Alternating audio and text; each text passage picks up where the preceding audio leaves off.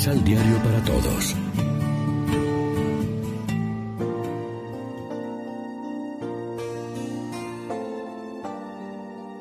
Primera lectura.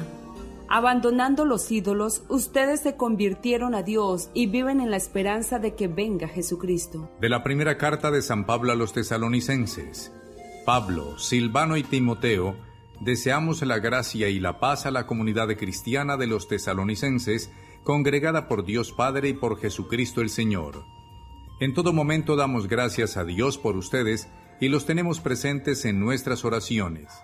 Ante Dios nuestro Padre, recordamos sin cesar las obras que manifiestan la fe de ustedes, los trabajos fatigosos que ha emprendido su amor y la perseverancia que les da su esperanza en Jesucristo nuestro Señor. Nunca perdemos de vista, hermanos muy amados de Dios, que Él es quien los ha elegido. Nuestra predicación del Evangelio entre ustedes no se llevó a cabo solo con palabras, sino también con la fuerza del Espíritu Santo, que produjo en ustedes abundantes frutos. Bien saben cómo hemos actuado entre ustedes para su propio bien.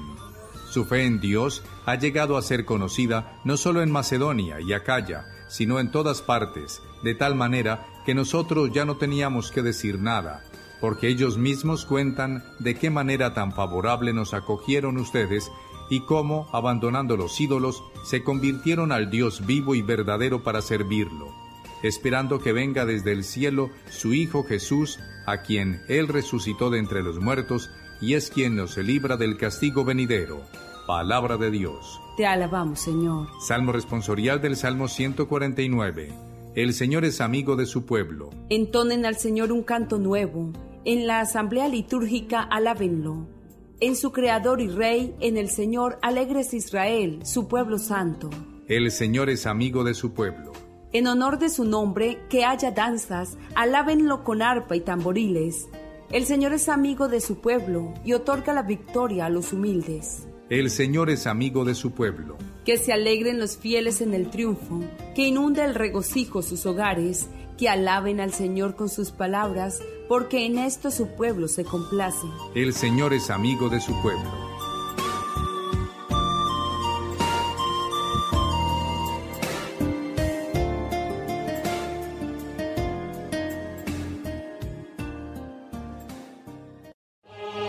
Proclamación del Santo Evangelio de nuestro Señor Jesucristo, según San Mateo.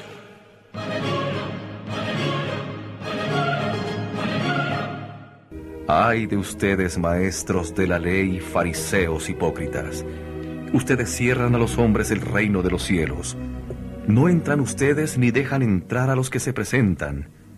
Ay de ustedes, maestros de la ley, fariseos hipócritas. Ustedes recorren mar y tierra para lograr la conversión de un pagano, y cuando se ha convertido lo hacen hijo del demonio, mucho peor que ustedes. Ay de ustedes, guías ciegos. Ustedes dicen, jurar por el templo no obliga, pero jurar por el tesoro del templo sí. Torpes y ciegos, ¿qué vale más? ¿El oro del templo o el templo que lo convierte? Ustedes dicen, si alguno jura por el altar no queda obligado, pero si jura por las ofrendas puestas encima, queda obligado. Ciegos, ¿qué vale más? ¿Lo que se ofrece o el altar que hace santa la ofrenda? Y el que jura por el altar, jura por el altar y por lo que se pone sobre él. Y el que jura por el templo, jura por él y por Dios que habita en el templo. Y el que jura por el cielo, jura por el trono de Dios y por el que está sentado en él. Lección Divina Amigos y amigas, ¿qué tal? Hoy es lunes 26 de agosto y a esta hora hacemos como siempre del pan de la palabra nuestro alimento espiritual.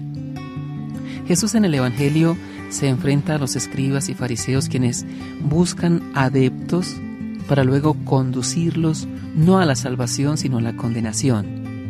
Palabras duras de Jesús en contraposición con las de Pablo que alaban la fe de los creyentes de Tesalónica. La evangelización consiste en conducir a otros a la experiencia del amor de Dios revelada en su Hijo Jesucristo. La predicación ha de estar centrada en la presentación de su persona, no en imponer cargas sobre los otros que más bien les conduce a la condenación. La presentación de la fe es causa de alegría, pues ofrece la salvación, libera de las ataduras y la vida adquiere otro sentido. Pero sucede que a veces más bien ata, condena, oscurece el panorama, se vuelve insoportable. Jesús no comparte ese criterio, pues para él la predicación ha de abrir perspectivas y dar sentido a la existencia, poniendo al descubierto el engaño y falsedad de los ídolos. Reflexionemos. En nuestro proceso de conversión y santificación cristiana, ¿cómo estamos viviendo concretamente la fe, la esperanza y la caridad? Oremos juntos. Señor Jesús, tú que nos has enseñado a descubrir el sentido de la ley en el amor y la justicia, ayúdanos con la gracia de tu Espíritu para vivir conforme a ello. Amén. María, Reina de los Apóstoles, ruega por nosotros.